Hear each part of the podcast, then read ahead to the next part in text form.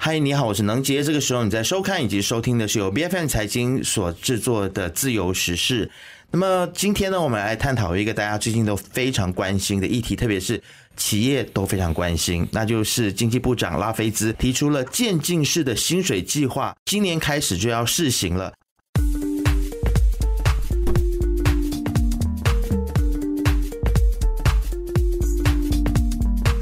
么这个引起社会很多很多的讨论。那么这个新计划呢，受到了不同的评价，一些人看好，一些人不看好。那其实呢，有些人就希望说，透过这个计划，可以来提高国人的收入水平，增加人民的购买力，并且对于促进整体经济发展呢，能够带来一些积极的影响。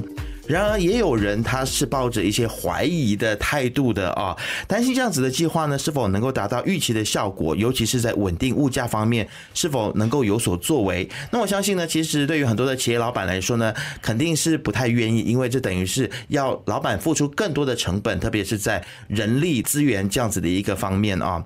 另外，今天我们可能要来谈一下帕杜，这个也是最近蛮热的一个议题哦。这个帕杜的系统推出之后呢，它本来它的目的是。为了要提升国家数据库的完整性，来加强政策规划还有资源分配的效率，但是它在推出之后呢，却呃受到了很多很多的质疑啊。这其实是反映了大家对于这个系统的不信任，还是对于当权政府的不信任？而帕杜这样子的一个系统，究竟对于我们的经济或者是我们的资源分配，是不是真的能够带来一些的效果呢？今天我们就很荣幸的邀请到了厦门大学马来西亚分校经济管理学院的讲师郑智利来到我们的节目当中，一起来共同来探讨薪酬补贴制度还有趴度对于马来西亚的整体经济的未来的影响，还有他们潜在的利弊。我们先来欢迎老师。哎，你好，是好。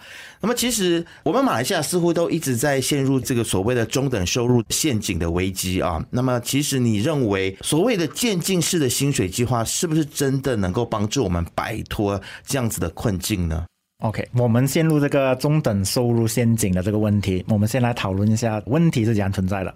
OK，那我们说我们陷入中等收入的问题，那问题就在于我们这些劳动者，我们的收入不高。那我们为什么收入不高呢？那我们就看我们的经济加工，我们就说啊，因为我们高度依赖于密集型的低技能劳工，将为了解决中等收入陷阱的问题，我们就要减少依赖于低技能的劳动者，我们要转型，我们就时常说我们经济转型，我们要更多依赖于高技能劳工。但是问题在于马来西亚经济，我们也知道为什么我们依赖于低技能劳动者，因为他们的人工的成本比较低。那我们要经济转型。这样我们就需要让我们的私人企业有这个意愿去减少依赖于低技能劳工。那要减少依赖他们，我们就要提高他们的成本。这也就是为什么十年前我们就开始了最低薪金制，由一开始的九百，慢慢的提升到呃去年的一千五百零几。那提升了这个低技能的劳动者的薪资，我们就看到经济开始有些转型。例如，我们看到一些比较著名的快餐连锁店，一些 supermarket，你会看到他们开始用 QR 点餐，自己去一个机器点餐，自己用手机的 app 去点餐。而之前他们都是比较呃有多一点的这个柜台，考的有一些比较多的收纳员。这样你可以看到，在这几年，这个最低薪金制就是开始逐渐的让我们的经济逐步转型。从依赖低技能劳动者，例如我们的柜台出纳，现在慢慢的转型成我们更依赖于这些 apps 之类的，就是我们的工程师，right，我们的 programmer 之类的，这样就是这个最低薪金制慢慢让我们转型。嗯，但是为什么我们要开始参考新加坡的例子实行这个渐进式的薪金制？就是因为最低薪金制有一个最大的问题，就是在于。我们提升了他们的这个人工的成本，但是你想象一下，我们的人工的成本提升了，let's say 一个百分之二十，但是他们的生产效率可能只是提升一个百分之五，right？这样就变成了人工成本提升将多，但是你的效率只提升将少，就会导致一个问题，就是成品的成本就开始增加。成品的成本增加，将转进来我们的经济就变成了通货膨胀了。我们就这几年一直在投诉的，例如生活成本上涨、通货膨胀什么都贵之类的。这样为了解决这个问题，我们就看到新加坡就这几年开始实行的渐进式新经济咯。它的好处就在于，将我们说最低薪金制的确可以让我们的低技能劳动者的成本上升，但我们就逼我们的算是逼迫我们的企业转型。但是同时它有个问题，生产效率跟生产成本跟不上。这样我们觉得新加坡的渐进式新经制似乎可以解决这个问题，因为它最核心的概念是在于你的人工成本要提高。同时，你的生产效率也应该同时提升，这样你的生产效率提升一个二十 percent，你的成本也提升一个二十 percent，这样其实是一个双赢吗？虽然你的成本提升了，但出到来平均起来，你的平均成本其实是没有提升的。这就是渐进式新经济的这个核心概念。所以我个人是觉得，比起最低薪金制，这个渐进式的新金制无疑是比较进步的。讲它比较进步，这样是不是一定可以解决我们中等收入陷阱的这个问题啊？另说了，但是至少它比起不停的提升我们的最低薪金是比较好的，至少它可以减轻生产成本的上升。同时，至少可以提升人民的这个劳动者的这个收入了。嗯，其实老师，我会觉得说，我们马来西亚还有另外一个问题啊，就是为什么我们都是在这种低收入的陷阱当中？可以算得上是我们国家的在财富还有这个资源的分配上面是非常非常的不平均的。嗯啊，因为我们今天在录这一期节目的时候，刚好也面临了台湾过几天就要进行大选了，所以我们就一直看到台湾的总统蔡英文，他就说在这几年，他也不断的给人民加薪，他是透过最低薪金制的方式，这几年一直给所谓的基层的劳工去加薪，但是台湾现在我们也看到他的这个人均所得也超越了日本，超越了韩国，但是一般民间还是认为说。这个收入呢，还是很多的基层劳工还是抗议说，他们的收入可能还跟二十年前一样，很多人都是赚着三万台币、四万台币。那虽然我们也看到台湾的这个产业转型似乎也做得不错，但是为什么他们还是在这种中低收入的这样子的一个环境跟现象里面呢？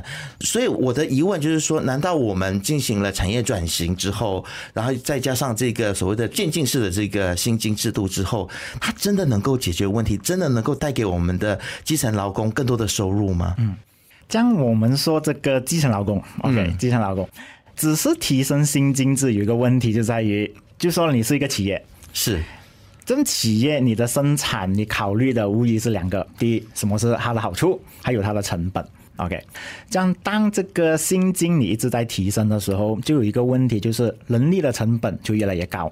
这样是不是会导致一个问题，就是我们会慢慢转移去资本式的生产，来英文我们叫 capital intensive，right？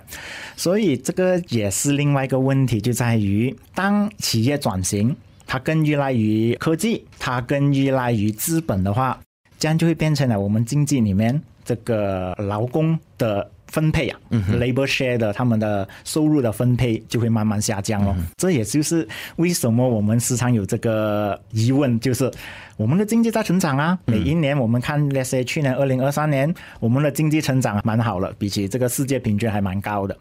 但是问题是在于，大多数人会觉得我们的收入好像没有太大的区别。是啊，这样问题就在于这个经济。它生产出来的价值，它分配去给劳工的同时，它也要分配去给资本，right？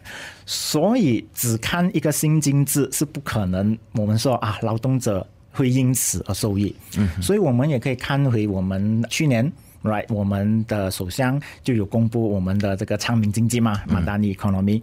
所以你会看到其中一个重点就在于，他要把这个劳动者。的收入的分配提高，我们要提高去百分之四十五，right？就是针对这个现象咯，就只谈论最低薪资，只谈论经济发展，只谈论收入的增加，其实是未必能完全解决这个问题啊。所以最低薪资我们只可以当成是政策里面的其中一个部分，我们不应该把这个新经济的政策当成是可以完全解决所有问题。了解，所以意思就是说，大家可能也不能够开心的太早了，就是它只是其中的一环而已，它并不能够解决所有的问题。但是有这样子的一个制度好过没有啊？对了，至少是比之前进步啊。嗯，有至少在该改编中了，对所以老师其实可不可以这么说，就是你对于其实安华提出的这个 economy 马达尼嗯百分之四十五的这样子的一个重新的这样子的一种资源的分配，其嗯实你是看好的。你觉得这个其实对于增加国人的收入，其实也是另外一种方式的，应该说是它也是一个途径。对对，它也应该是政策的其中一个方向哦。因为就像刚才所说的，我们一直只谈论经济发展的话，到最后的话，你不看其他方面，就会导致一个问题，就是我们的分配不均匀哦。就像你说的问题。经济在发展啦，国家越来越有钱，但是我们还是一样，这个就是没有考虑到这个分配的问题咯。嗯，但至少政府明确的确定了，这是其中一个问题。嗯，怎样做我们还不知道，但至少我们有个很明确的一个 target 啦。是执行很重要啦，目标啊对对其实有想法是很好，不管是渐进式也好，或者是 economy 马达尼的这样子一个大方向都好。其实最后还是要回归到执行面，对对不对对？好，我们来聊一下这个执行面的部分啊。那尽管政府提供了三百令吉的补贴，但是它是不是有忽视了一些可能的薪资支出啊？呃，例如额外的 EPF 的开销，或者是个人税务的缴纳开销等等这些。我们看这个渐进式新金制的时候，我们要考虑到一个问题：政府在实行这个政策的时候，他考虑的其实是鼓励私人企业去参与。嗯哼，所以这三百令吉更多是在于一个激励的手段啊，鼓励你们参与，就不应该把它当成是。它可以用来补贴那个劳动的成本，所以老师的意思是说，他是鼓励啦，他给你对三百块钱，但企业自己要加码。对啦，因为渐进式新经制，它的核心概念是在于，理论上来说，你的劳工他们应该是更有生产效率，生产效率更好了，所以它可以为你公司带来更多的效益。它为你公司带来更多的效益，这样你公司就应该分配更多的资源给你的劳工，这个才是真正为企业带来的好处。这三百零级，我想更多是在于一个。鼓励你们参与的手段，所以我们把三百零级把它当成是我们要参与，就为了这三百零级，这三百零级就是唯一的好处的话，就不太恰当啦。它的理论上来说啦，它真正的好处应该是你的劳工生产效率提高了，嗯，所以你才会为他们分配更多的资源，这应该才是它真正的好处。了解。嗯那其实很多人都认为说，企业一定要转型，特别是数字化跟科技化的部分啊。就像这个马来西亚中小企业工会的会长陈方兴，他就有提议说，应该要促进中小企业的数字化跟科技化转型。但是其实坦白说，我们在疫情期间，我们是看到了很多的企业呢。确实是有朝着这个方向去前进，而且我看见有很多的企业都做得不错，嗯，所以老师，你是否也认同，其实像是陈方兴这样子的观点，就是数字化跟科技化的转型，其实会为企业带来更大的价值，然后会为劳工的加薪再多一点点的帮助呢？理论上来说，这个目标当然是好的，这个提议当然是好的，就是是我们所谓的正道啊。嗯，你的企业转型、数字化啊、科技化啊，这样就会让你的整个经济收益、你的企业收益，这样你就有更多的资源分配于劳工。这是好的，这个方向是没有错。嗯，但是问题在于，我们应该怎样鼓励企业去改变呢？嗯，作为一个企业，有什么理由你会去改变呢？一定是啊，我改变它带来的这个好处很多，又或者我不改变，它的成本会很高。这样其实就跟回我们刚才所说的渐进式新经制是没有分别的、啊。嗯，我们为什么要有最低薪金？我们为什么要有渐进式的新经制？因为我们觉得这么多年了。就是经济转型提出超过二十年，就是千禧年之后，我们就已经有所谓的新经济模式，到现在这样多年了，转型有了，但是程度不大。嗯哼，就是说口号已经提出了很久，这样我们要那个企业转型讲了很久，要怎样让他们转型呢？让他们自动自发的去转型，就太过理想化。嗯，这样的话，所以我们才有最低薪金制。我们最低薪金制又有问题，所以我们才有渐进式薪金制。所以你要说那个提议。数字化的提议有没有错？没有错，那个是对的，但是那个是我们的目标。但是我们要怎样达到这个目标呢？我们要鼓励企业去转型，但是要怎样鼓励企业去转型呢？要么政府提供很多的这个津贴，嗯，就不大可能啦，财政状况不是很理想。这样的话，另外一个方式就是我们提高他们不这样做的成本，也就是低技能劳工会越来越贵，他们的成本会越来越贵。所以你们应该开始转型，你们应该依赖他们越来越少，而你应该依赖于科技越来越多，因为科技会比他们便宜。这个是手段，而数码化是目标，所以他们是没有冲突的。了解，个人觉得他们是没有冲突的。好，那其实还有人会担心说，这个最低的薪金制度呢，还或者是这个渐进式的薪金的调整制度呢，可能会让人们对于高等教育失去兴趣。我不知道为什么会有人这么想啊？那啊，他们的论调是说，因为未来大学生跟非大学生的这个薪资差距可能就缩小啦，所以那既然缩小的话，那为什么要去念大学？我可能高中毕业，反正我们拿的钱都差不多一样嘛啊？我觉得这个有一点点多。多虑啦，嗯，但我不晓得老师你的看法是什么？OK，有这个疑虑是正常的，因为我们看我们的这个经济整体的话，嗯哼，我们这个大学毕业生的人数是一直在上涨了，那越来越多。OK，当我们越来越多，但是我们的这个经济转型又不是很成功吗？就变成了我们对高技能劳工所生产的这工作机会就不是很多。就变成了从最简单的供应和需求来理解的话，你越来越多的大学毕业生，但是这个市场又没有足够的工作机会，这样就一定会导致这个高等教育分值起薪增长有限呐，所以才会有这个疑虑，是说大学生的薪金也不是很高吗？这样为什么我要读大学？但是为什么会有这个情况？就像我们刚才所说的，因为我们的经济没有创造足够的高技能工作机会。将如果那些这个渐进式新经济，如果这个经济转型是真的成功的话，将未来对这个高技能劳动者的工作机会创造会越来越多。当这个实现了之后，将我们就不用再担心这个所谓的大学生和非大学生之间他们的薪金会越来越接近，因为当这个经济它创造足够的高技能的这个工作机会，将有更多的需求。就会自动的提升了对高技能劳工的这个薪资咯。了解，现在这个疑虑是合理啦。OK，但是主要还是在于经济转型会成功吗？了解。好，老师，既然你今天来了，我们就一定要聊一下爬度了啊。OK，好，我们就不管爬度究竟有多少争议，大家喜欢或不喜欢的问题，我们来聊一下它背后的意义，还有政府要借着爬度来做些什么。其实简单讲，其实爬度它很像就是要来做一个。经济资源的一个重新分配的其中一环，其中一个手段啊，但是它是不是比较理想呢？就大家都说这个理想是非常的有美感的，但是现实是很骨感的啊。那其实爬度如果能够完美实行的话呢，将会让政府能够更针对性的去制定政策，然后更有效的去发放援助金给有需要的人。不过，这会不会是一个太理想的事情？它是不是真的很难实现呢？其实，你觉得政府在于重新分配资源这件事情上面遇到了怎么样子的挑战，又应该怎么样子去解决？将任何的政策出来的时候，他们的目标我们都可以说。啊，非常理想化的，嗯，啊，经济转型很理想化，渐进式新经济很理想化。当帕杜你说他用来重新那个资源调配，当然他的目标也是很理想化了，嗯。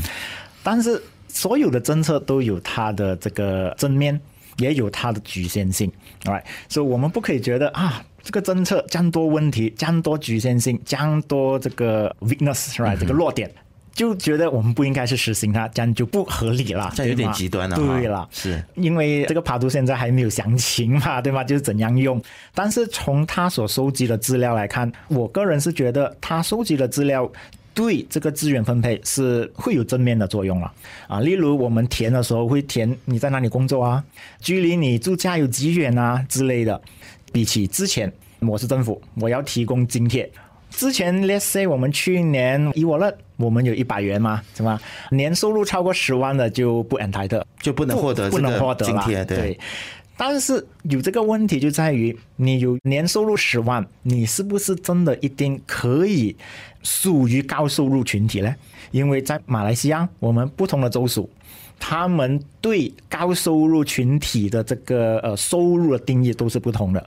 Right，let's say 我们在这个吉兰丹。大约是六千零几，在吉隆坡要一万一到一万二零几，年收入十万，在吉隆坡其实不能够当成高收入群体的，但是在以前我们没有其他的这个指标，我们只能说啊，你的收入超过了。你不能获得，所以哪怕在吉隆坡的你收入超过了，虽然你其实，在吉隆坡的定义里面你是属于中等收入群体，但是政府说不好意思，我不能够派钱给你，right？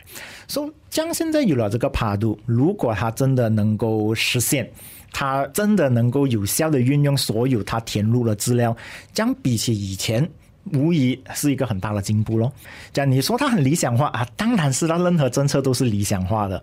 但是哪怕它的这个效率打个折扣，它只能为政府节省一个十 percent 的一个开销，那也是一个很大的进步啊。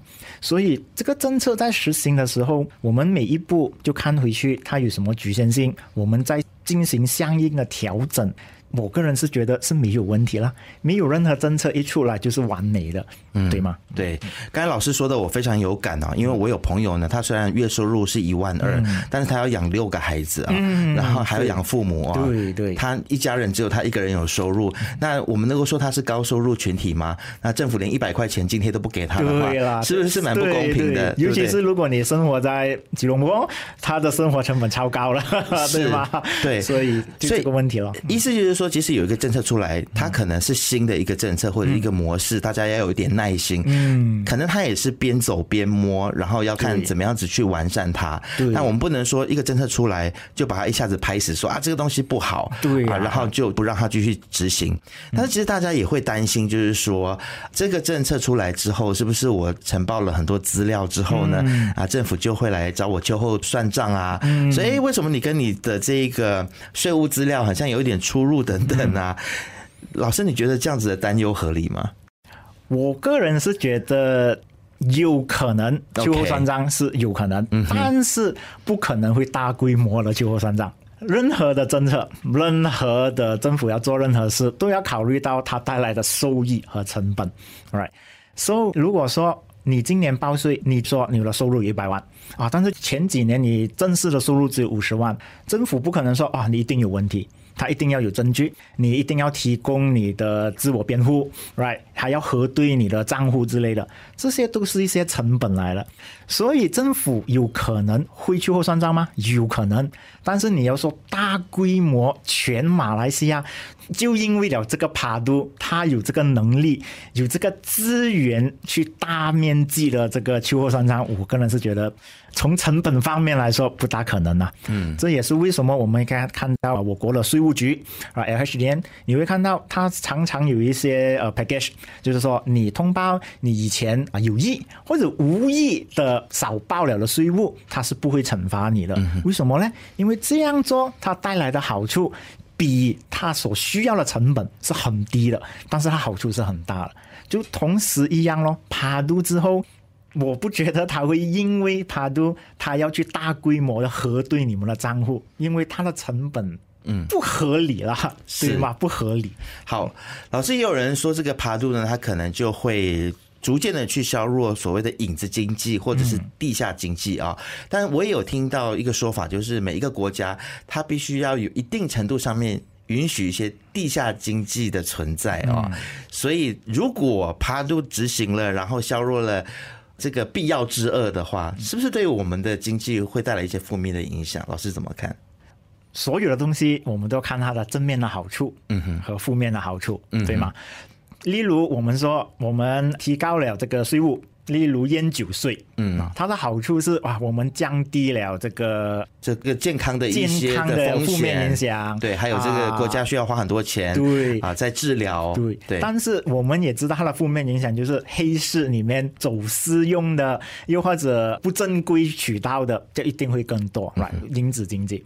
所以在这样的情况下，爬都削弱银子经济。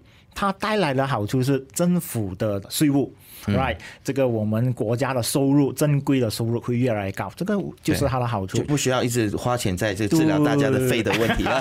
对了，叫它削弱银子经济，当然是啦，它会一定程度的减少。嗯，但是在这个情况下，我们不能只看哦，银子经济被削弱了，所以我们觉得不好的，我们而忽略了它所带来的好处。